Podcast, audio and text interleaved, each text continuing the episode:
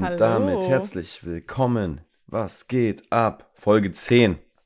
Zehn. Zweistellig. Wow. 10. Das klingt nach was, finde ich. Also, das Ja, ist schon, kann ich schon sagen, wir haben uns gehalten bis hierhin. die Lust ist nicht vergangen, die Leute hören zu. Zweistellig, das ist, jetzt haben wir es geschafft. Ich glaube, wir sind im äh, Podcast Olymp angekommen.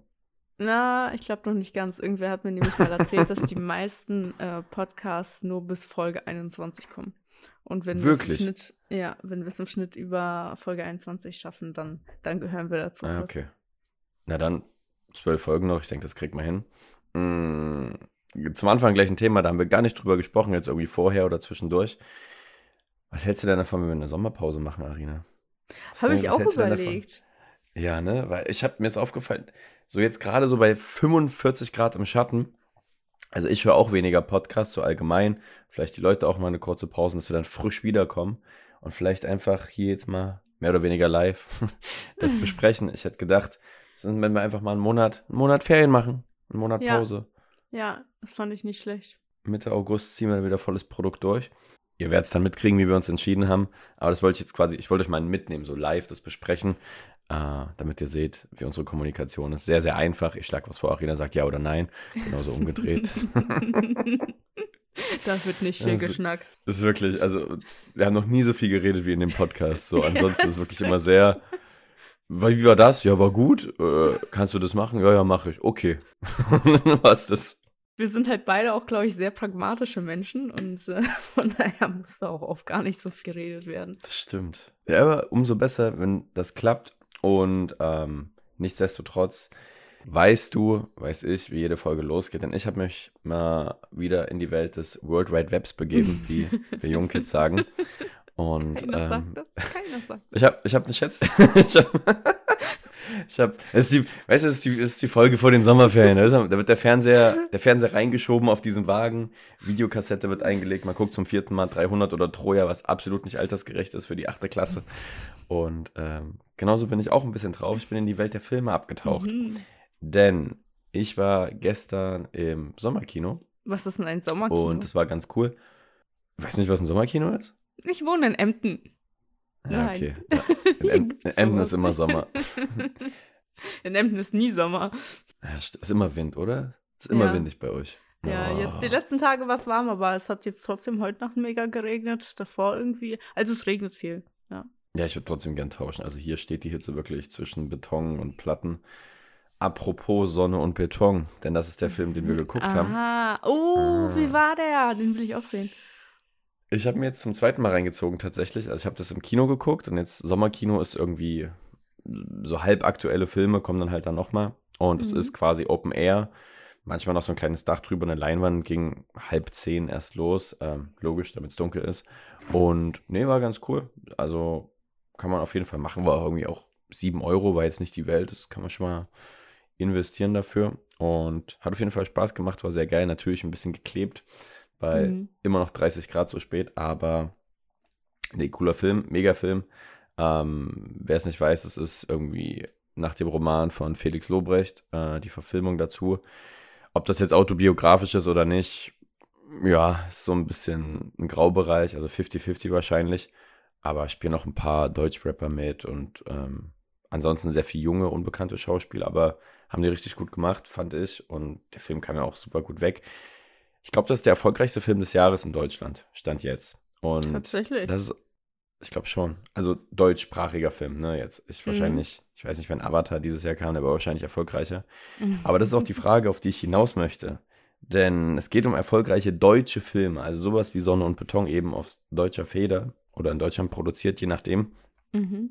Meine Frage an dich ist, Arina, was denkst du denn, war der erfolgreichste deutsche Film in den Kinos und wie viele Besucher hat der insgesamt?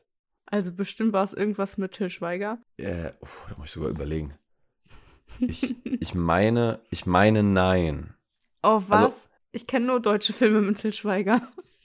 Das tut mir leid. Aber auf jeden Fall nicht in der Hauptrolle. Also kann sein, dass er irgendwo dabei war, aber war jetzt nicht primär. Ach, was für einen Film gibt's denn? Deutsche Filme. Oh, da bin ich so schlecht. Ich gucke ja allgemein gar nicht so viele Filme. Ja. Ähm, Ich kann, ich kann helfen, es ist auf jeden Fall eine Komödie. und Mhm. ist jetzt nicht in den letzten 10, 15 Jahren gekommen, sondern ein bisschen früher. Ach so, die, das ist ein alter Film, ja, dann bin ich komplett raus, glaube ich. Aber auch nicht viel früher. Also ich denke mal so Anfang, Mitte der 2000er. War das, war das dieser Hitler-Film?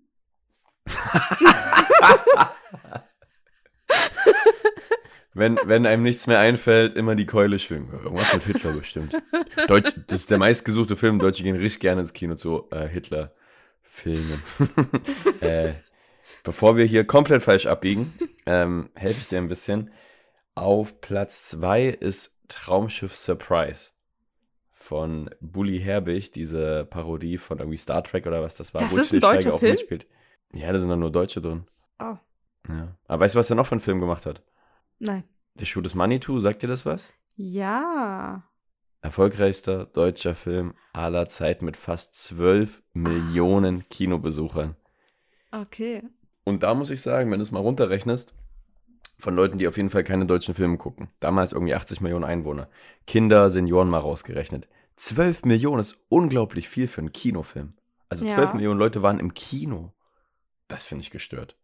Und äh, Platz 2, der zweite Film von ihm, hat irgendwie auch noch 9 Millionen. Danach kommt irgendwie Otto, der Film und sowas und dann geht's weiter. Aber die wären mir auch, also ich kenne die Filme, aber die wären mir jetzt auch nicht eingefallen.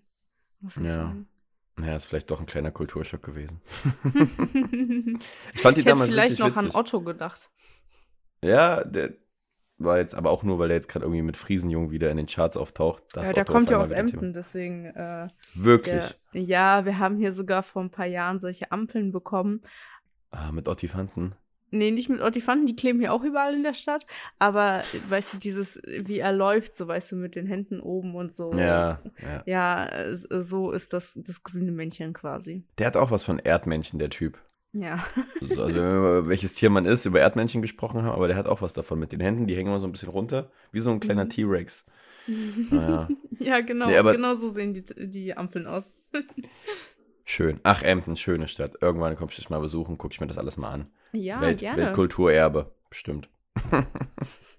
nee, äh, erfolgreichster deutscher Film und das äh, zur Schätzfrage passt eigentlich perfekt zum Thema Schuh des Manitou, denn wir wollen heute ein bisschen über Persönlichkeitsentwicklung sprechen.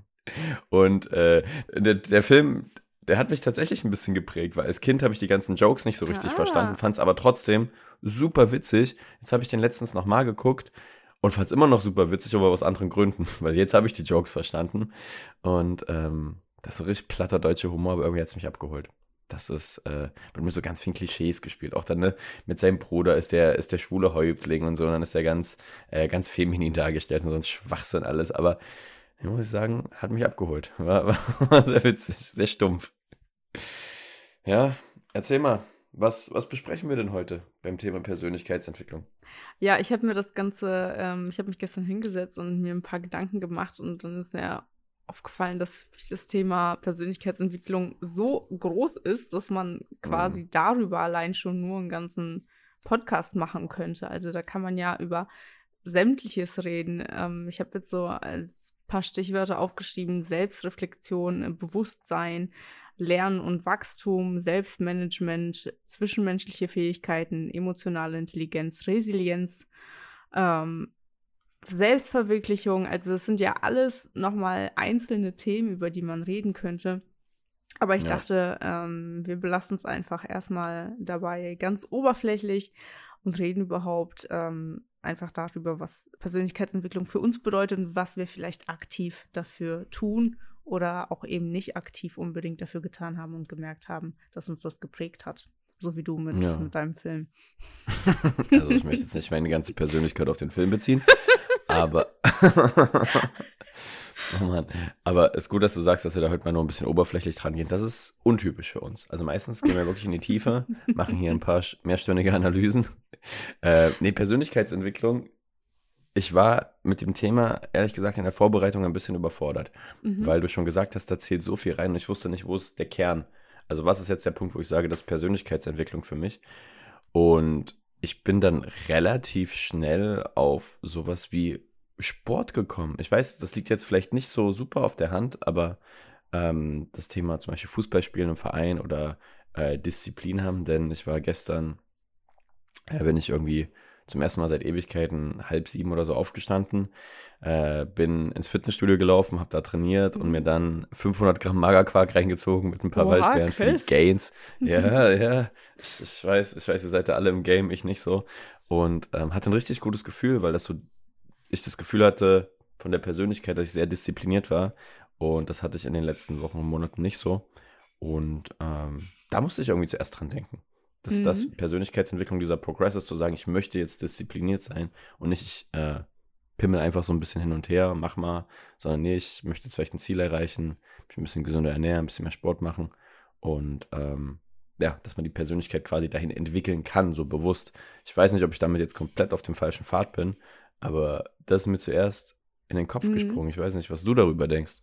Nee, voll. Also ich würde auch sagen, dieses ganze Selbstdisziplin und auch Selbstbewusstsein spielt dafür rein, weil ähm, ich habe für mich auch entdeckt, dass man viel selbstbewusster ist, dass Selbstbewusstsein nicht unbedingt daher kommt, ähm, weiß ich nicht, wie man auftritt, wie man wahrgenommen wird, sondern wenn man Versprechen an sich selber einhält, dass man dadurch automatisch selbstbewusster ist. Und dieses, ich nehme mir etwas vor und dann ziehe ich es durch, das ist für mich eben auch ein großer Teil äh, daran, an seiner eigenen Persönlichkeit zu arbeiten und die eben auch zu stärken, dadurch, dass man sowas macht.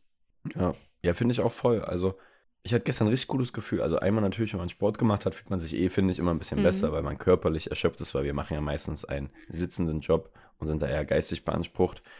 Aber auch dieses Ding jetzt einfach gemacht zu haben, sich diesen ekelhaften Quark reinzuziehen und so. Und dann zum Mittag haben wir irgendwie so eine so ein Asia-Salat gegessen. Das irgendwie, irgendwie war das cool, das so mhm. durchgezogen mhm. zu haben. Da ist ein bisschen stolz drauf.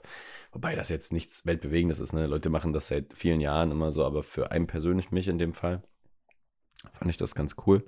Und da auch ein bisschen selbstbewusster und vor allem jetzt motivierter, das halt jetzt weiter so zu machen. Also heute, dass das halt weitergeht. Man sagt, Tag 1 habe ich geschafft und ja. jetzt geht es so weiter. Das ja. äh, fand ich ganz cool. Aber wie lange braucht das? Ich habe irgendwas gelesen, dass bis so eine Gewohnheit entsteht oder die Persönlichkeit sich dahingehend entwickelt, ähm, dass man das dann dauerhaft macht. Wie lang ist so ein Zeitraum, weißt du das? Äh, ich meine, es waren 21 Tage. Mhm. Also ich habe ähm, das Buch ähm, Atomic Habits gelesen. Das heißt auf Deutsch, glaube ich, die 1%-Methode. Und da geht ah, ja. es eben darum, wie man sich jeden Tag quasi um ein Prozent verbessert und ähm, eben auch neue Gewohnheiten etabliert. Und da gibt es verschiedene Techniken, wie man das machen kann. Zum Beispiel kann man eine Gewohnheit mit einer anderen, die man schon hat, verknüpfen. Sagen wir mal, du hast die Gewohnheit, morgens nach dem Aufstehen immer direkt deine Zähne zu putzen. Dann ähm, verknüpfst du das mit der Gewohnheit, gleichzeitig auch, weiß ich, deine Vitamine einzunehmen, die du sonst vergisst.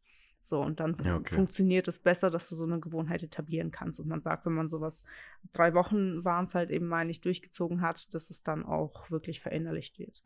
Ja, es ist ein schwieriges Beispiel, ich putze nie Zähne, aber so ganz grundsätzlich glaube ich, glaube ich, weißt du, worauf du hinaus kennst. Du Leute, oh, das ist auch ganz unangenehm, ne? wenn Leute so ein bisschen, so ein bisschen Mundgeruch haben.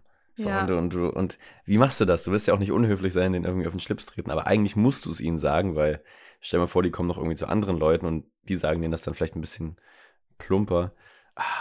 Ja, schon. Bei mir kommt es darauf an, wer das ist. Also, wenn das jetzt ähm, irgendwie Freunde von mir Bekannte sind, so, dann, dann, kann ich das easy sagen. Auch sowas wie, keine Ahnung, du hast was zwischen den Zähnen oder sonst was. Dingst.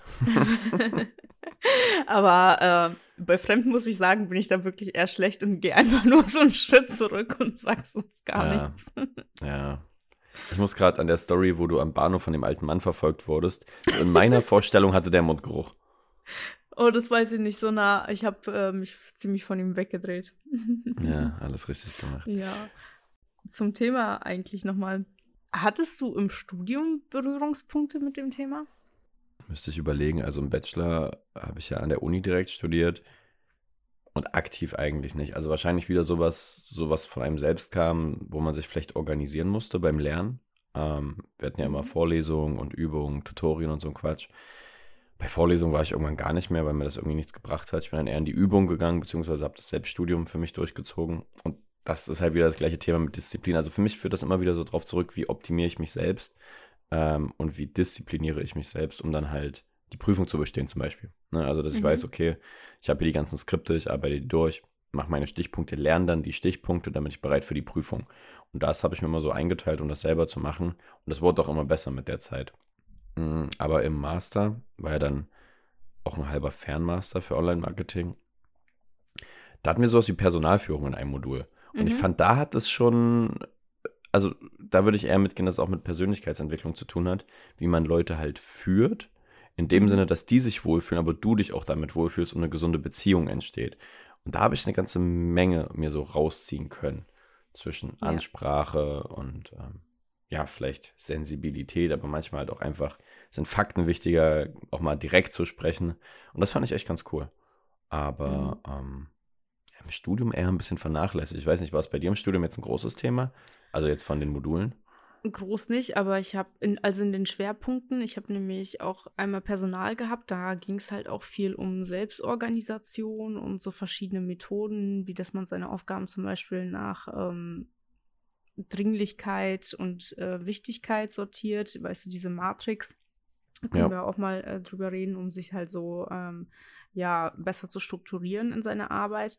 Und dann hatte ich als Schwerpunkt ähm, gewählt ähm, ein Modul Management hieß das. Das war auch richtig super. Die Dozentin war auch echt richtig klasse. Da ging es halt viel um Mitarbeiterführung, ähm, wie bilde ich Teams und äh, dahingehend auch äh, diese Persönlichkeitstests.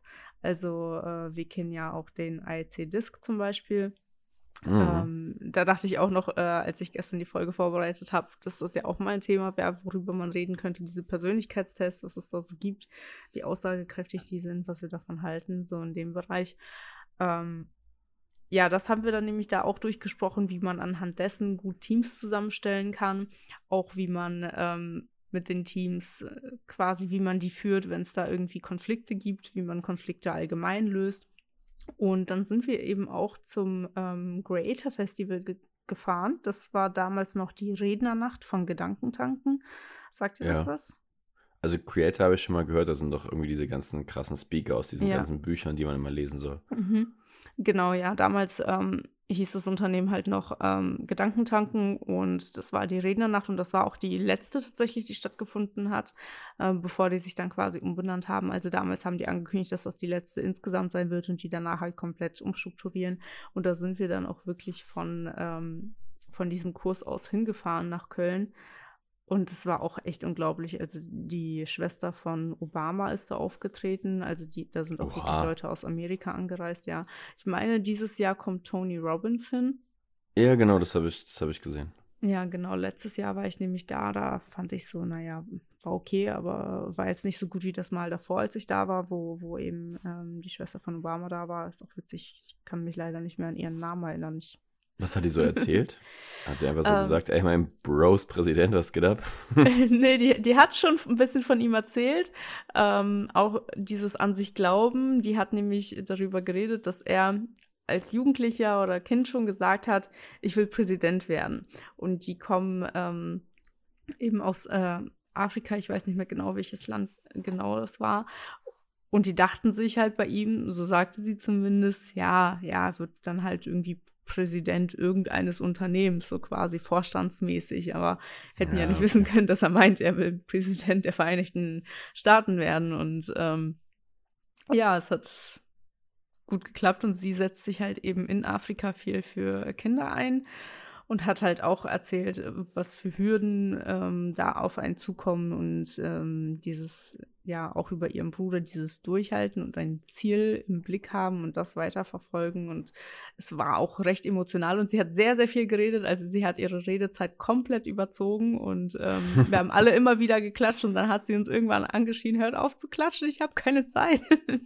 oh nein. ja, ja es, war, es war schon sehr cool, ja. Und das war halt so ähm, ein Punkt, wieso ich auch unbedingt in den Kurs wollte, das war auch eine witzige Story, weil der Kurs war voll, als ich kam. Ich durfte eigentlich nicht mehr rein und dann ähm, und ich war aber so geflasht von der Dozentin, weil sie halt, weil ich mich schon mit diesem Thema Persönlichkeitsentwicklung privat so viel beschäftigt hatte und das das erste Mal war, dass ich das Gefühl hatte, wow, äh, hier ist noch eine Person, die sich auch dafür interessiert und uns das beibringen will. Ich muss in diesen Kurs. Und dann habe ich halt in der ersten Vorlesung, hatte ich mich einfach reingesetzt, mit einer Freundin auch, die auch in den Kurs wollte. Und dann sind wir in der Pause zu ihr hin. Dann hat sie gesagt, nee, tut mir leid, der Kurs ist voll. Ich nehme keine mehr auf, sie können nicht wiederkommen. Äh, sie müssen sich leider was anderes suchen. Und dann sind wir in die Mittagspause gegangen. Ich habe zu meiner Freundin gesagt, Janine, weißt du was? Ich muss in diesen Kurs. Hast du die egal. bedroht? Hast du deine Familie Nein. angerufen? Nein. ja, die, Lache, die, Lache, ja, ist ein bisschen so. Nee, ich, dach, Ah. ich dachte mir tatsächlich, das, was diese Frau zu sagen hat, ist so wichtig für mich. Selbst wenn mir dieser Kurs nicht anerkannt wird und ich nur in einem Nebenraum sitze und dir zuhöre, dann lohnt sich das schon. Und dann Krass. bin ich einfach ganz dreist in die nächste Vorlesung gegangen, habe mich wieder reingesetzt, habe mich einer Gruppe angeschlossen, weil man sollte eine Gruppenarbeit machen als Abschlussprojekt quasi für diesen Kurs. Und dann bin ich ähm, danach nochmal zu ihr hingegangen und sie wurde auch ein bisschen sauer und sagte ja, dass das ziemlich respektlos ist, weil sie ja gemeint hätte, nein. Und ich es quasi trotzdem mache. Und ich sagte, ja, es tut mir leid, es ist absolut nicht respektlos gemeint. Aber ich möchte wirklich unbedingt in diesen Kurs. Und ähm, bin halt wirklich standhaft geblieben und habe mir das deutlich gemacht, dass ich das wirklich sehr, sehr möchte und dass es auch nicht respektlos von mir gemeint ist. Und dann hat sie irgendwann gesagt, ja, gut. Ja, aber ist ja Ja. auch, also sind wir mal ganz ehrlich, so für Dozentinnen und so, selten sind jetzt ja Studis da so richtig krass hinterher und sind so richtig hyped. Mhm. Also es gibt ja wenige Module, immer so eins, ne? Also bei mir was Marketing zum Beispiel, logischerweise. Aber wenn du da so für brennst, ist ja auch für die cool. Also wenn Ja. jemand so richtig interessiert ist und sagt, ey, das, was du erzählst, das finde ich so spannend, ich streite mich sogar mit dir dafür, das ist ja auch bestimmt, das geht doch runter wie Öl, oder? Also das, innerlich hat sich's doch gefühlt. Ja, hoffe ich. Ja. Übrigens, äh, Obama kenianische Wurzeln. Ich ah, mal geguckt. Ich war mir okay. nicht ganz sicher, aber ja, kenianische Wurzeln, die Family. Nee, spannend. Und was sind so, jetzt machen wir es mal ganz klassisch wie im Interviewformat, was sind so die ein, zwei Erkenntnisse, die du aus dem Modul rausziehen konntest für dich? Was hast du von ihr gelernt? Also eigentlich viel zur Konfliktbewältigung Mhm. und ähm, Teamführung wirklich, auch Auftreten. Sie hatte selber auch ein sehr bestimmtes Auftreten, also auch die Art, wie sie gekleidet war, die Art, wie sie geredet hat, das hat schon so einem Speaker geglichen ein bisschen, würde ich sagen. Warte, warte, warte, warte, warte. Also, auf jeden Fall Einstecktuch, fluoreszierend, weiße Zähne, eine richtig ordentliche Frisur. Also richtig ordentlich, nicht so wild. Ganz, das hat Struktur, die Haare. Ähm, Lackraketen an Füßen oder in ihrem Fall dann vielleicht äh, Pumps. Ich weiß nicht, was Pumps sind, aber ich sag das gern. Pumps. Und vielleicht so ein längerer Rock, so Business und so eine Bluse. Lass mich nicht hängen. Ja, du kommst schon gut hin, aber sie hat einen Anzug getragen. Ah, was hat sie getragen? Einen Anzug. Ah, ah, wirklich? So Merkel-Style? Ja. Ah, okay. Verdammt. Aber ja, immerhin ein bisschen. Ja, spannend. Spannend, vor allem Konfliktlösung. Also wie jetzt konkret privat, ähm, Business-Ebene oder? Also an sich, ja, das war im Studium, von daher auf jeden Fall ähm, war es im, im Fachmanagement, ja, wie du mit Mhm. Mitarbeitern umgehst. Auch sehr viel ähm, zu dem Thema, warum Mitarbeiter gehen. Also wie man mit Mitarbeitern umgehen sollte, damit sie nicht den Betrieb verlassen, wie man auf Mitarbeiter eingeht, was für Tools es gibt, dass sie sich wichtig fühlen sozusagen, auch sowas Verantwortung. Wir haben verschiedene ähm, Leadership-Methoden äh, gelernt, also den charismatischen äh, Leader, den klassischen ähm, Leader, da gab es so verschiedene Bezeichnungen. Super Leadership war noch etwas und dann halt ganz verschiedene Führungsstile eben und ähm, ja, dann sollten wir halt einschätzen, wie wir welches finden. Also jede Gruppe hat einen anderen Führungsstil ähm, quasi bearbeitet und äh, das im Endeffekt präsentiert. Und äh, zum Beispiel weiß ich noch, dieser Super Leadership, da ging es halt darum, dass du deine Mitarbeiter selbst befähigst, gewisse Dinge selbst zu entscheiden und nicht nur die Person bist, die sagt, das muss so gemacht werden, das muss so gemacht werden, das muss so gemacht werden. Und quasi deine Mitarbeiter sind die, die das ausführen und ähm, du kontrollierst dann, sondern dieses, du entscheidest es selber. Also, dass man auch sehr viel abgibt an Entscheidungskraft an seine Mitarbeiter. Die fühlen sich dadurch wiederum wichtiger und ja, das, das ist ein großer Faktor, wieso Menschen in einem Betrieb bleiben, wenn sie sich ebenso fühlen, als ob sie Mitspracherecht haben oder halt auch Ja. eben wirklich Mitspracherecht haben. Ist ja auch für dich chilliger. Also ich glaube, wir sind jetzt auch ein paar Leute im Team so und ich glaube, es ist auch entspannter, halt Sachen abzugeben, zu delegieren, ähm, was Leute dann eigenverantwortlich machen. Was ich aber auch verstehen kann, ist dann, dass man immer so ein bisschen, wenn vielleicht was nicht klappt oder es noch ein bisschen unsicher ist oder so, dass man dann sagt, ja, mach doch mal so, mach doch mal so. Also man neigt schon sehr schnell dazu, ein Mhm. bisschen den Kontrollzwang da auszuüben. Aber wie du schon sagst, also jetzt aus der anderen Perspektive, ich würde mich halt mega freuen, wenn jemand sagt, zum Beispiel, äh, unsere Führungskraft Claudi, die hat mir damals auch gesagt, ich habe keine Ahnung von Instagram, mach du mal, ich unterstütze dich da. Und das war natürlich ein cooles Gefühl, einfach so viel Vertrauen zu bekommen. Und, ähm, aber kannst du das? Also kannst du gut abgeben oder behältst du lieber die Kontrolle? Weil bei mir, ich muss sagen, ich tue mich da sehr schwer mit, das wirklich Mhm. 100% zu delegieren. Mhm. Ja, mir fällt es auch schwer, muss ich sagen. Also jetzt von, von den beruflichen Erfahrungen, die ich gesammelt habe, wo ich quasi Leuten irgendwie was beibringen sollte oder die Aufgaben für mich erledigen sollte, dann, da ist mir halt auch aufgefallen, dass mir das schon schwer fällt. Diese einfachen Dinge, ja, hier übernimm du mal das Schneiden oder so, Ja. das geht. Aber dieses wirklich, okay, entscheid das auch mal selber, das ist mir auch oft schwer gefallen. Was ich halt auch zum Beispiel in der Kneipe oft gemerkt habe, wenn ich Leute zum Einarbeiten da hatte, wenn du dann irgendwie Samstag nachts, es ist 4, 5 Uhr morgens und du willst einfach nur nach Hause, dann räumst du selber auf. Dann denk, dann Weil hatte ich das so geht. oft. Ja. Genau, dann denke ich mir, ja, wenn ich das und das jetzt mache, dann ich lasse sie einfach die Gläser polieren, weiß ich nicht, und mach das und das und das selber, dann sind wir schneller fertig einfach. Was ja eigentlich auch versteh nicht ich. unbedingt Sinn der Sache ist. Nee, eigentlich nicht. Aber es ist immer die Frage, für wen du es tust. Also, ich meine, wenn du es Mhm. jetzt in deinem Amazon FBA-Business halt machst, dann ist es was anderes. Aber wenn du jetzt, ich sag mal, angestellt bist in einem Nebenjob, Werkstudentenjob, was auch immer, und da Leute einarbeitest, das machst du ja auch irgendwie nicht für dich. Das ist dann manchmal, Mhm. hatte ich das Gefühl, ist auch ein bisschen Beschäftigungstherapie dabei. Dass äh, du Leuten was erklären kannst und die machen das dann wiederum. Aber im Endeffekt ist alles so, Hauptsache, die Leute haben was zu tun. Und das finde ich immer richtig schwierig an so manchen Nebenjobs, die ich auch hatte. Also das war so ein bisschen scheinheilig, fand ich. Ja. Ich wollte noch mal das Thema Persönlichkeitstest anhauen, weil du es gerade eben erwähnt hast. Und wir machen ja auch, wenn wir Leute einarbeiten, bevor wir Leute mit ins Team holen, gucken, ob die passen. Wir beide haben auch einen gemacht, so ein Mhm. AEC-Disk-Test heißt der. So, also vielleicht kennen das ein paar von euch, das sind diese vier Farben, also Rot, Gelb, Grün, Blau, verschiedene Ausprägungen. Dann stehen noch deine Motive dabei, ob du eher sozial motiviert wirst, ob eher ökonomische Interessen dahinter stehen.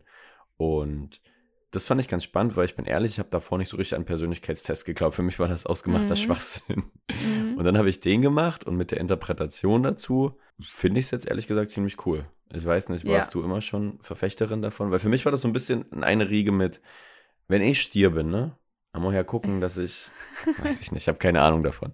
Aber dass ich irgendein anderes Sternzeichen finde, und dann kommt mein Aszendent noch und, und der, ja, nee. Ja, ja, also ich hatte es ja vorher schon im Studium, deswegen, wir haben das nämlich eher kritisch betrachtet. Also auch äh, einerseits klar, wie ähm, kannst du das anwenden, um Teams zu erstellen, aber was ist die kritische Seite davon? Zum Beispiel, dass Leute sich ja immer verändern können, dass man äh, nicht immer jemanden komplett irgendwie einer Farbe zuweisen kann, dass man ähm, verschiedene Aspekte hat, dass, dass man zum Beispiel beim Beantwortung eines Tests auch irgendwie nervös ist oder die ähm, Fragen so beantwortet, wie man sich selber gern sehen möchte, aber gar nicht unbedingt ist. Ja. Also das hat na, ja viele Fehlerquellen, sage ich mal, aber als ich meine Auswertung bekommen habe und das gelesen habe, da dachte ich, das kann doch nicht wahr sein. Das ist so detailliert und so passend und auch so ja, intim teilweise. Also, dass, Mhm. dass ich mir denke, wie können die solche Sachen über mich wissen, die, ja, das wusste ich teilweise selber nicht, so gefühlt. Und ähm, klar, irgendwie passt das schon. Und ähm, die Fragen waren, waren ja gar nicht genau in die Richtung gestellt, sage ich mal. Also es waren ja die Fragen eher allgemein, würde ich sagen, und nicht in die Materie rein, in der man dann Ja. die Auswertung bekommen hat. Also Es waren auch so psychologisch, ich weiß nicht, was da zugrunde liegt, ähm, welche Literatur beziehungsweise welcher Test. Ähm, mir hat es mal jemand erklärt, ich weiß nicht mehr genau. Aber ich zum Beispiel hatte da diesen Text am Anfang, weil es wird aus Textbausteinen wird dann so ein Text für dich gebastelt und da sollte ich mal Mhm. anstreichen, was ich glaube, was nicht stimmt. Ich habe geisteskrank viel angestrichen. Ich dachte, hä, Mhm. das stimmt doch gar nicht, das stimmt doch gar nicht. Und in der Auswertung kommt dann immer so ein angepasster Stil, also so wie du dich gerade verhältst. Und da war ich eben noch im Studium und in meinem Nebenjob. Und ein Stil, wie du eigentlich wirklich bist. Und das ging bei mir wirklich komplett auseinander. Also im angepassten Stil war ich eher sehr blau, das heißt sehr analytisch, viel mit Auswertung, sehr wenig gelb. Das heißt, ich habe wenig geredet, wenig rot, also wenig Führungsverantwortung. Und grün ist dann noch eher die emotionale, soziale, ähm, empathische Komponente. Das war auch nicht so viel. Also ich habe halt mehr analysiert und so. Und eigentlich bin ich halt eher ein gelber Typ, so gelb-rot. Also ich nehme gern ja, Verantwortung auch in die Hand. Ich rede gern viel und ähm, die grüne Komponente ist bei mir leider nicht so doll ausgebildet. Das Mhm. ist manchmal ein bisschen schade. Aber ja, und das hat sich dann bei äh, den Koalas, wo ich jetzt hier gearbeitet habe, hat sich das halt echt gewandelt. Ich habe vor einem Jahr nochmal einen Test gemacht, also zweieinhalb Jahre Ah. später. okay. Und ähm, da war der natürliche Stil klarer. Aber der angepasste Stil war wieder angepasst. Weil ich dann mit euch Nasen quasi drei Leute hatte, die ich Mhm. da zu dem Zeitpunkt auch mit ausgebildet hatte oder ausgebildet habe. Und da war dann wieder ähm, das Thema Grün sehr hoch, also viel in die soziale, zwischenmenschliche Ebene, viel in die Empathie rein, obwohl ich das, äh, das liegt mir nicht so. Also ich habe es mir so erklären lassen, dein Balken, der niedriger ist, ne? also was bei dir nicht so ausgeprägt ist, irgendein Motiv. Das heißt nicht, dass du das nicht kannst, sondern das heißt eher nur, um das zu machen, musst du sehr viel Kraft aufwenden. Und mir fällt es Mhm. halt sehr schwer, dann wirklich viel zuzuhören und dann irgendwie emotionale Ratschläge zu geben. Ich bin dann halt eher so der rationale Typ und sage, okay, Punkt A hat nicht funktioniert, mach so wie Punkt B, probier das, das, das. Also halt, wie wir Mhm. auch miteinander reden, wir beide. Ne? Ja. Ein Problem, Ja. schnelle Lösung. Wir sind da halt eher pragmatisch. ja, aber ich bin halt auch hauptsächlich rot und gelb.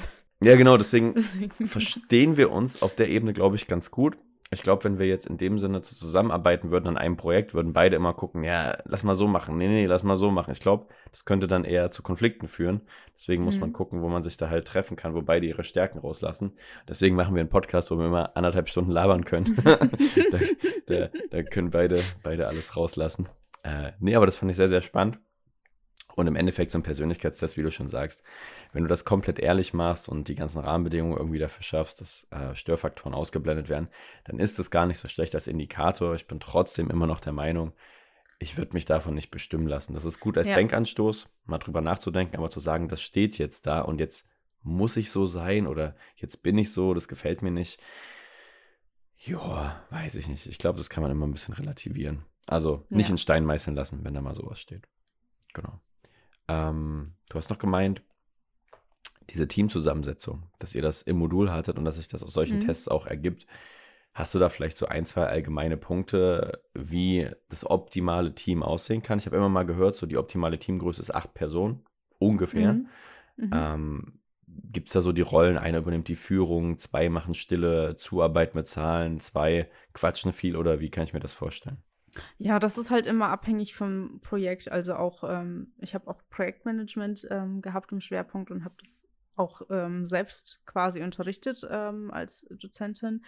Das ist halt immer sehr individuell, je nachdem, was für ein Projekt du hast. Auch deine perfekte Teamgröße hängt davon ab, weil wenn du jetzt irgendwie, weiß ich nicht, als Projekt hast, nur eine Gartenparty zu organisieren oder so, dann müssen das nicht unbedingt acht Leute sein. Was bei uns halt im, äh, in dem Modul eben ein Punkt war, ist, dass, ähm, wie du diese Persönlichkeitstests anwendest darauf und dass Teams halt immer am besten sehr gemischt sein sollten. Weil wenn du halt nur Leute hast, die irgendwie komplett rot sind, dann äh, wird es dann nur Streit geben, weil jeder von denen irgendwie recht dominant ist im Auftreten und es keinen richtigen Leader geben wird, der raustritt. Und das ist eben bei diesen gemischten Teams ganz gut, weil irgendeiner wird von Natur aus so sein, dass er sagt, ja, ich übernehme gern die Führung.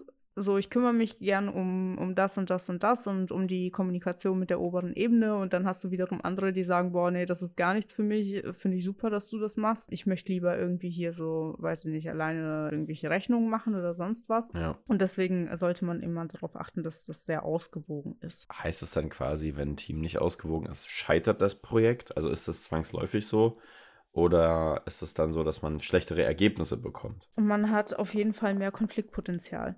Also, dass sich die Leute untereinander nicht verstehen, dass Aufgaben nicht klar genug abgegrenzt werden voneinander, dass ähm, Menschen meinen, irgendwie in die Aufgaben des anderen einzugreifen oder Sachen doppelt machen oder ja, irgendwas fehlt am Ende. Dadurch verzögert sich oft das Projekt, weil eben Unklarheiten entstehen und Konflikte entstehen. Und da muss man halt als, als ähm, Teamleiter beziehungsweise als Führungskraft viel mehr eingreifen. Teams, die ausgewogen sind, die können sich selber sehr gut einspielen und sind quasi Selbstläufer im besten Fall. Und Teams, die halt schlecht gemischt sind, da musst du als Führungskraft halt immer wieder eingreifen und sagen, ja, so geht das nicht. Nee, jetzt konzentriert euch mal darauf. Das heißt halt automatisch mehr Arbeit für dich. Das finde ich furchtbar spannend, weil du hast mir, glaube ich, letztens auf WhatsApp geschrieben, dass ich Fußball verseucht wäre. Ich weiß nicht, was der genaue Wortlaut ist, aber irgendwie sowas habe ich gehört. Und da musste ich jetzt dran denken, weil jetzt auch im Fußball auf der Konstellation, sei es jetzt Kreisliga oder Champions League, es gibt vielleicht einen Grund, warum Messi und Ronaldo nie in einem Team gespielt haben. Und vielleicht noch ein Mhm. Neymar. Man kennt ja immer diese Teams, die man sich so an der Playstation zusammengebastelt hat mit allen Stars. Das Mhm. heißt, nach der Logik, diese ganzen Alpha-Tiere, das würde in der Realität einfach nicht funktionieren, denkst du? Ja, nicht jeder kann Krass. dann sein komplettes Potenzial ausschöpfen. Und das ist dann gar nicht deren Schuld, sondern es ist dann eher die Schuld des Trainers, beziehungsweise die Leute, die es zusammenkaufen, weil die Leute können, sie sind halt wie sie sind. Ja, du musst halt darauf achten, dass jeder genug Freiraum hat, um sich selber zu entfalten.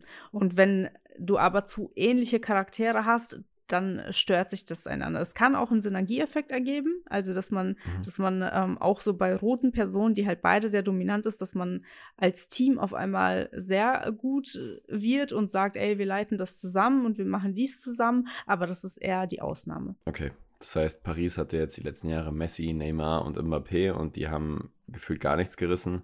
Und das kann man vielleicht auch auf sowas zurückführen, dass Ja. das halt einfach drei Alpha-Tiere sind. Und das finde ich sehr, sehr spannend. Ja, Das das, ist könnte, ja könnte wirklich sein, ja. Vor allem, weil das ganze andere Team ähm, dadurch verunsichert werden kann. Vor allem, wenn es jetzt um, Mhm. um so Dominanz geht. Auf wen hört man da? Machen wir jetzt das, was der sagt? Machen wir jetzt das, was der sagt? Dann sagen die einen, ja, der ist richtig. Dann sagen die anderen, nee, der ist richtig. Dann gibt es halt wieder noch mehr Konflikte im Team. Ja, heißt ja auch, die anderen sind dann quasi nur dafür da zum Zuarbeiten für die. Und wenn da Mhm. aber auch noch ein Alpha-Tier ist, vielleicht von einfach von der Persönlichkeit, dann wird es ja nochmal schwieriger. Also dann werfen ja ganz Mhm. viele Leute den Ring in den, den Ring in den Hut. werfen ganz viele Leute ihren Ring in den Hut. Ähm, den Hut in den Ring. Und ja, krass, das finde ich, das finde ich sehr spannend. Heißt auch, so Persönlichkeitstest und so weiter ist prädestiniert dafür und damit in Teams reinzugehen, aber auch zum Beispiel Fußballteams, Handballteams, Basketballteams, was auch immer, um zu gucken, wie ist die optimale Aufteilung. Dann vielleicht auch zu sagen, ey, trennt euch vielleicht mal von dem und den, holt vielleicht mal so einen Charakter dazu. ja. Das ist ja furchtbar spannend. Also damit könnte man ja, da, also wenn du Bock hättest, wenn du dich da mehr reinliest, kannst du theoretisch auch in die Bundesliga gehen und so ein bisschen beratende Funktion einnehmen, so ein bisschen analysieren und dann, ja, eine Empfehlung aussprechen, oder? Jetzt mal weit gesponnen. Ja, vielleicht macht das ja auch jemand bereits. Bestimmt. Ich glaube, ich glaube, so Sportpsychologen, ich glaube, das kann schon. Das finde ich sehr interessant. Ähm, geh dem mal nach, Arina. Und ähm, wenn du dir überlegst, ja, welches Sportteam möchte ich betreuen, denk an die Eintracht aus Frankfurt und dann ruf dich an. Sehr cool. Nee, furchtbar spannendes Thema. Ich habe das Gefühl, oder ich weiß, wir reden schon locker eine halbe Stunde darüber und gefühlt haben wir noch gar nicht drüber geredet. Also, das ist sehr unfassbar weit, das Thema. Gibt es noch so einen Ja. Punkt, der dir so richtig am Herzen liegt bei dem Thema, wo du sagst, damit beschäftige ich mich am meisten? Mm, Für mich ist Reflexion ein großer Punkt dabei.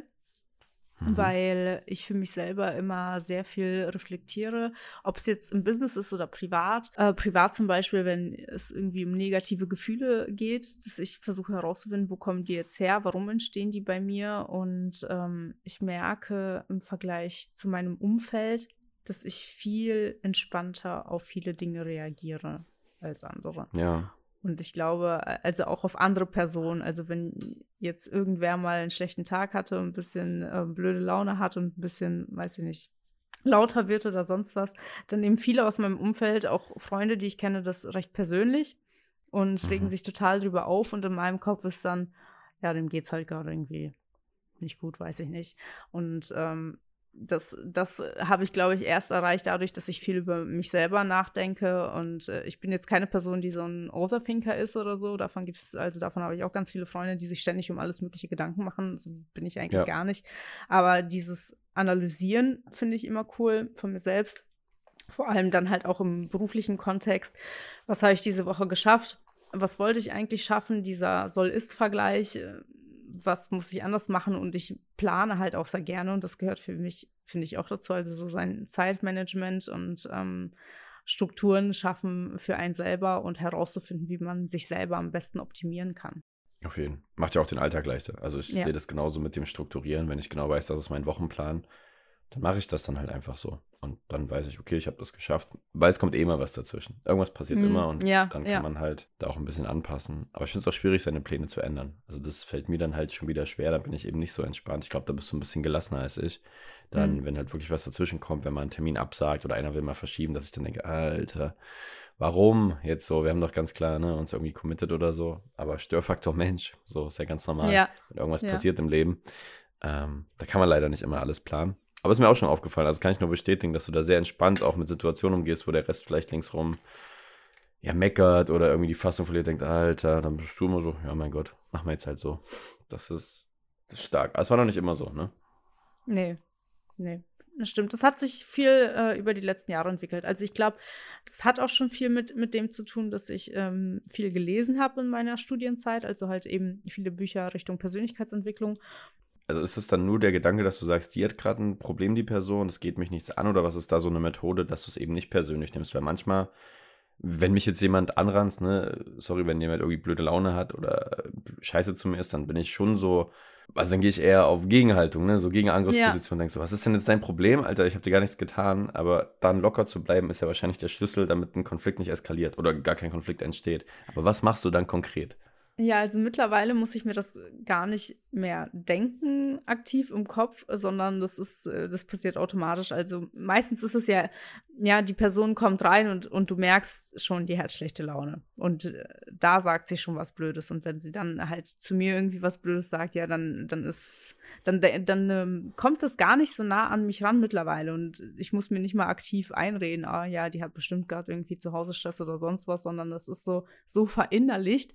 Was glaube ich auch manchmal ähm, schlecht ist, weil wenn jemand wirklich auf mich sauer ist, weil ich was verbockt hat oder so, dann, dann merke ich das oft nicht mal, weil, ja. mir, weil ich, ja, weil ich mir über sowas gar keine Gedanken mache sondern halt denke, ah ja, der Person, die hat bestimmt gerade irgendwie was zu Hause.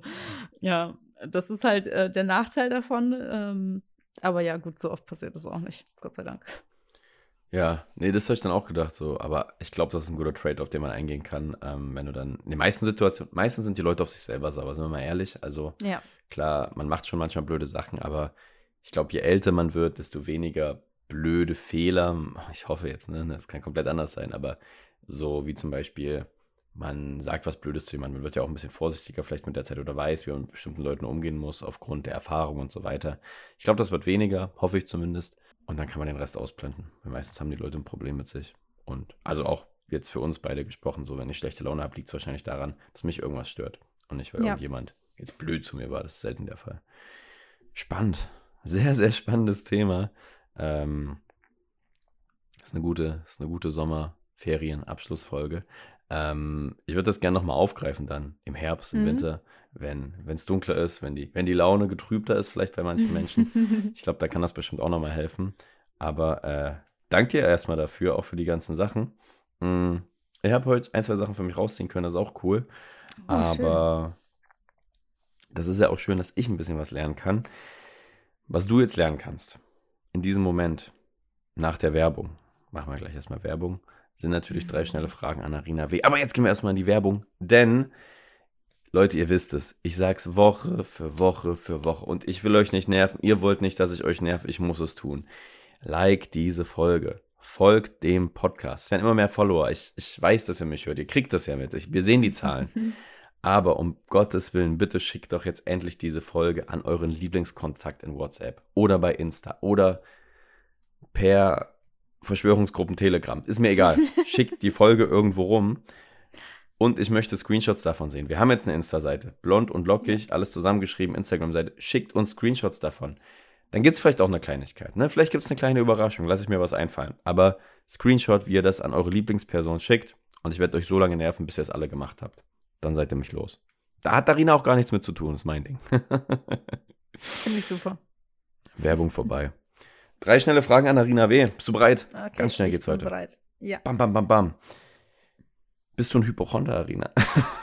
Im Sinne von, bist du jemand. Beispiel, ich hatte jetzt letztens so ein bisschen Bauchschmerzen und einfach so komisch, so wie so ein Völlegefühl, so eklig irgendwie. Es wäre eben schlecht nach einer Autofahrt. Dachte ich gleich, oh, was kann das jetzt schon wieder sein? Bisschen gegoogelt und dann hatte ich ein Magengeschwür, Darmkrebs und psychologisch bin ich eh komplett im Arsch. Und dann weiß ich natürlich, wenn ich das lese, ja, okay, nee, wird schon. Also, wenn es wirklich das ist, wäre ja schlimm. Ist es zum Glück meistens nicht. Aber, ja, bist du da auch so oder bist du komplett, pff, mir egal. Wenn was Schlimmes ist, werde ich es schon merken. Äh, ich, bin, ich bin eher andersrum, dass ich Gefahr laufe, mir was zuzuziehen sozusagen, weil ich Dinge ignoriere. Also Wirklich? vor allem, ja, absolut, vor allem, wenn es jetzt irgendwie körperlich ist und ich das Gefühl habe, das kann meinen Sport behindern und dann äh, tut irgendwie das Knie weh oder so, dann denke ich, ach, das geht schon weg, ah, das geht schon weg, gehen wir weiter zum Sport. Und meistens wird es dann immer schlimmer und schlimmer und schlimmer. Also ich hatte da mal eine Entzündung und das hat wirklich Monate gehalten und hätte ich früh genug einfach aufgehört und eine Sportpause gemacht, wäre es easy verheilt, aber so musste ich, war ich im Endeffekt, glaube ich, irgendwie drei, vier Monate konnte ich, ähm, konnte ich nichts machen, was das Knie belastet hat, weil es Okay. einfach entzündet war. Ja, von daher, ich gehe ich gehe eher in die Richtung, dass ich alles verharmlose und sage, ach, das geht schon von allein wieder weg. Was denkst du ist schlimmer davon? Also ich weiß nicht, mir gehen so Leute, ne, wenn so Hypochondri Hypochondritis, ich habe es bei Scrubs mal gesehen, in der Serie, so ein Typ, der immer beim Arzt war und hatte nie was und dann hat immer gesagt, sie haben nichts, sie haben nichts, sie haben nichts, bla bla, schickt ihn weg und irgendwann kam er an und hatte wirklich eine Scheißdiagnose. Ich glaube, es war Krebs in der Serie und dann war er so, Mhm. fuck. So, aber der hat sich halt sein Leben lang quasi bis dahin verrückt gemacht, oder ne, zumindest in der Folge. Und äh, war die ganze Zeit, hat er irgendwie schlechte Laune und sagt, ja, ich habe vielleicht das und gucken Sie da nochmal. Als er dann wirklich was hatte, dann war er richtig so disappointed, logischerweise. Und Hm. dann war es eh scheiße. Aber die Zeit bis dahin war auch schon scheiße. Deswegen, ah, googelt keine Krankheiten. So mein, meine Idee. Ja. Macht das nicht, weil das geht nicht gut aus und die meisten Sachen, wie oft hat man mal irgendwie ein Stechen mal kurz in der Brust mal so eine Millisekunde oder verrenkt sich irgendwas oder dann, dann in der nächsten Sekunde geht's wieder. Wenn man das immer irgendwie nehmen würde und aufschreiben oder sich merken, boah, ich glaube, dann hätte ich auch richtig Angst, weil ich da jetzt letztens mal drüber nachgedacht habe. Das ist schon, boah, weiß ich nicht, ich glaube, ein anstrengendes Leben, oder? Ja, auf jeden Fall. Vor allem, wir sind ja, wir sind ja Menschen. Das ist ein menschlicher Körper, den wir haben. Wir sind ja keine Maschinen. Da ist das ganz normal, dass mal hier irgendwie was zieht, da tut mal irgendwie was weh. Und ähm, ja, das, das kann auch wieder weggehen. Deswegen bin ich auch der Meinung, man sollte sich da nicht verrückt machen. Also klar ist vielleicht manchmal so die sichere Variante, wenn man dann ein paar Mal öfter zum Arzt geht. Ja. Ja, anstatt, anstatt das so wie ich zu machen und einfach gar nicht zum Arzt zu gehen. Nö, Krankenkasse habe ich nicht. Nö, brauche ich nicht. Aber ich meine auch gar nicht Vorsorgeuntersuchung, ne? Also ich meine jetzt nicht Ja. so ein jährliches Ja, Check-up, so. Hautarzt und so, das meine ich nicht. Ich meine jetzt wirklich so, ich hatte hier vor zwei Tagen so ein Zwicken in der Wade. Doc, Mhm. was ist los mit mir? Ähm, Ich habe übrigens auch die Referenz gerade mitbekommen zu Mark Forster. Ich bin doch keine Maschine. Da, da machst du nichts vor. da bin ich da, Deutschen. Ich bin, ich bin absolut kein Mark Foster-Fan, möchte ich einmal kurz Niemand. klarstellen, bevor das Niemand ist Mark Forster. verstehen. Aber trotzdem kennst du sieben, acht Songs von dem. Ist Ja, weil so, die auch ständig halt. überall spielen. Wir sind keine Mark Forster-Fans. Sieh das bitte auch als Front Mark Forster. äh, irgendwann haben wir dich als Gast hier.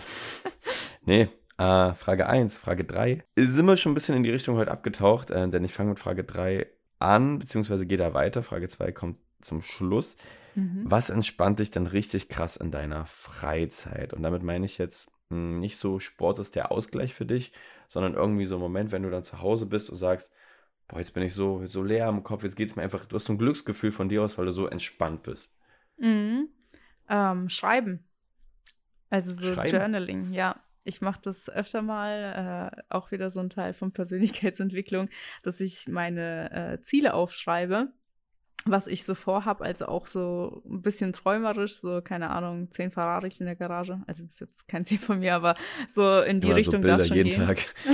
jeden Tag das gleiche Bild, so ein Ferrari in dem Buch, blätterst durch, 300 Tage lang.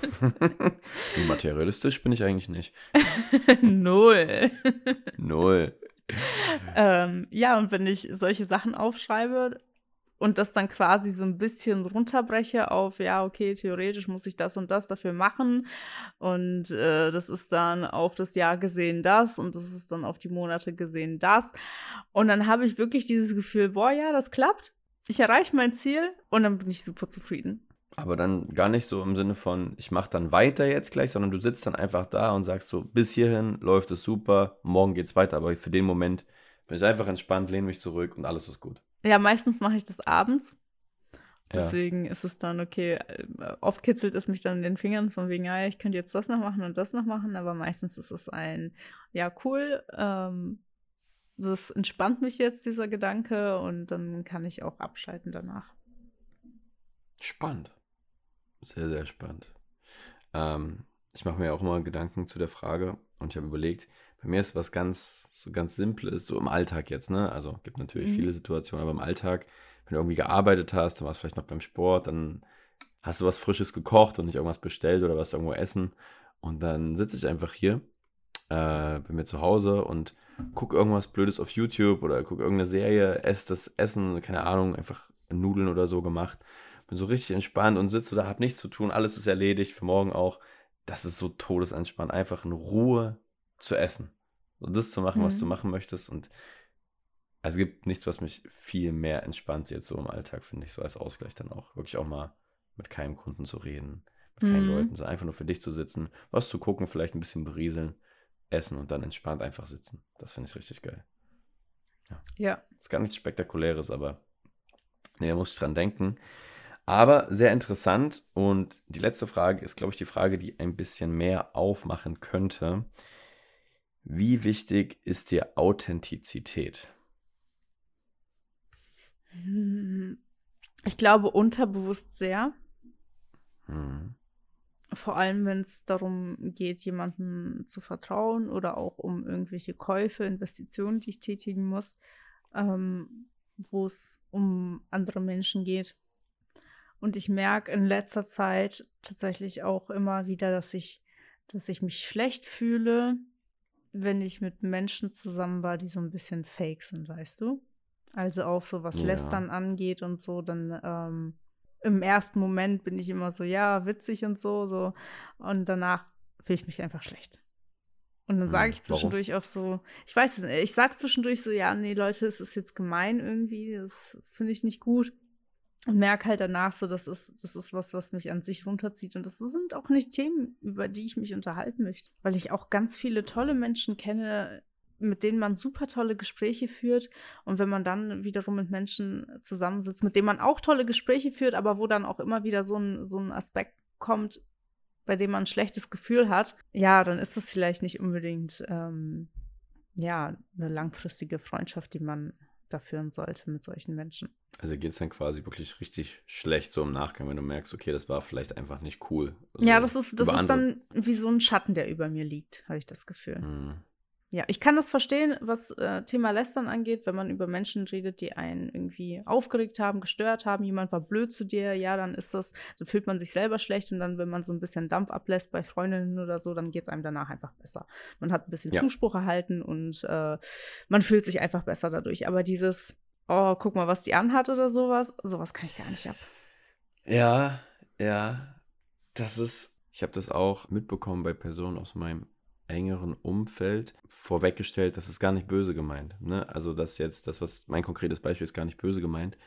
Aber hat eine Person auch manchmal gesagt, so, ja, jetzt im Fernsehen haben wir irgendeinen Schwachsinn geguckt oder irgendwie draußen gemeint, oh, die Person, oh, die ist aber sehr übergewichtig. Also jetzt auch hm. gar nicht böse, ist eher eine Feststellung gewesen, wo ich dann auch gemeint habe, so, naja, du, du bist jetzt auch nicht so super schlank, so wenn das jetzt ein Punkt ist, den wir jetzt vergleichen wollen. So, aber das ist, ähm, geht auch einer Person ein bisschen ältere Generation. Und da war das, glaube ich, einfach noch so sehr Oberflächlichkeiten so, ne? Dann, also ja. heutzutage, ich glaube, wenn wir uns gegenseitig sagen wollen, oh guck mal, da ist eine Person, die fett ist, so, dann sind so Leute so, was ist denn los mit, was ist denn dein Problem? Lass sie doch. Ja. So, ja. hä, weißt gar nicht, Krankheit, weiß nicht, vielleicht schwere Phase, weiß doch gar nicht, so, lass sie doch. So, du bist, so, ich habe dünne Arme, so, was mit dir los? Geh mal ins Fitti. Das ist genau die gleiche Sache, ist doch, ja, aber auch da habe ich wieder dieses, äh, diesen Gedanken. Ich frage mich halt, warum, warum interessiert es eine Person, wie die andere Person aussieht, vor allem wenn es sowas um ähm, wie Übergewichtigkeit geht. Und ja. das Erste, was ich mir denke, ja, dann bist du wahrscheinlich selber mit deinem eigenen Körper vielleicht nicht zufrieden und möchtest, achtest deswegen darauf, ah, die Person sieht ja noch schlimmer in Anführungszeichen aus als ich deswegen fühle ich mich jetzt besser und dann halt auch noch eben diesen Kommentar ablassen.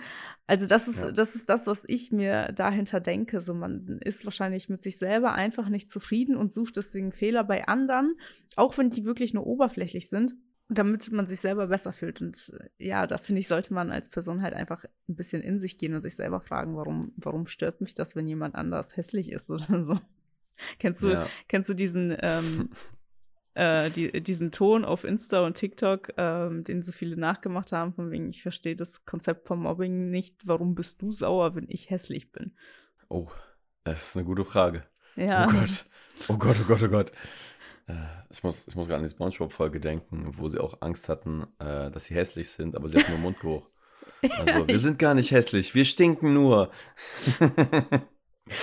äh, ja, nee, aber Thema, so keine Ahnung, vielleicht suchen die Leute dann eher so Fehler prinzipiell bei anderen, so vermeintliche Mhm. Fehler natürlich. So, aber ist das wegen Thema Authentizität? Ich weiß gar nicht, ob mir das lieber ist, wenn die Leute das aussprechen oder nur denken, weil vielleicht ist das ja auch wieder authentisch, wenn die Leute das halt sagen. Ne? Wenn sie das Mhm. wirklich denken, dann kann man das ja aufarbeiten. So, dann sagen sie wenigstens, was sie denken. Weil ich finde es fast noch schlimmer, wenn du das nur denkst, aber niemals äußerst und dass das dann irgendwann hochkocht und irgendwann knallt es aus Mhm. dir raus.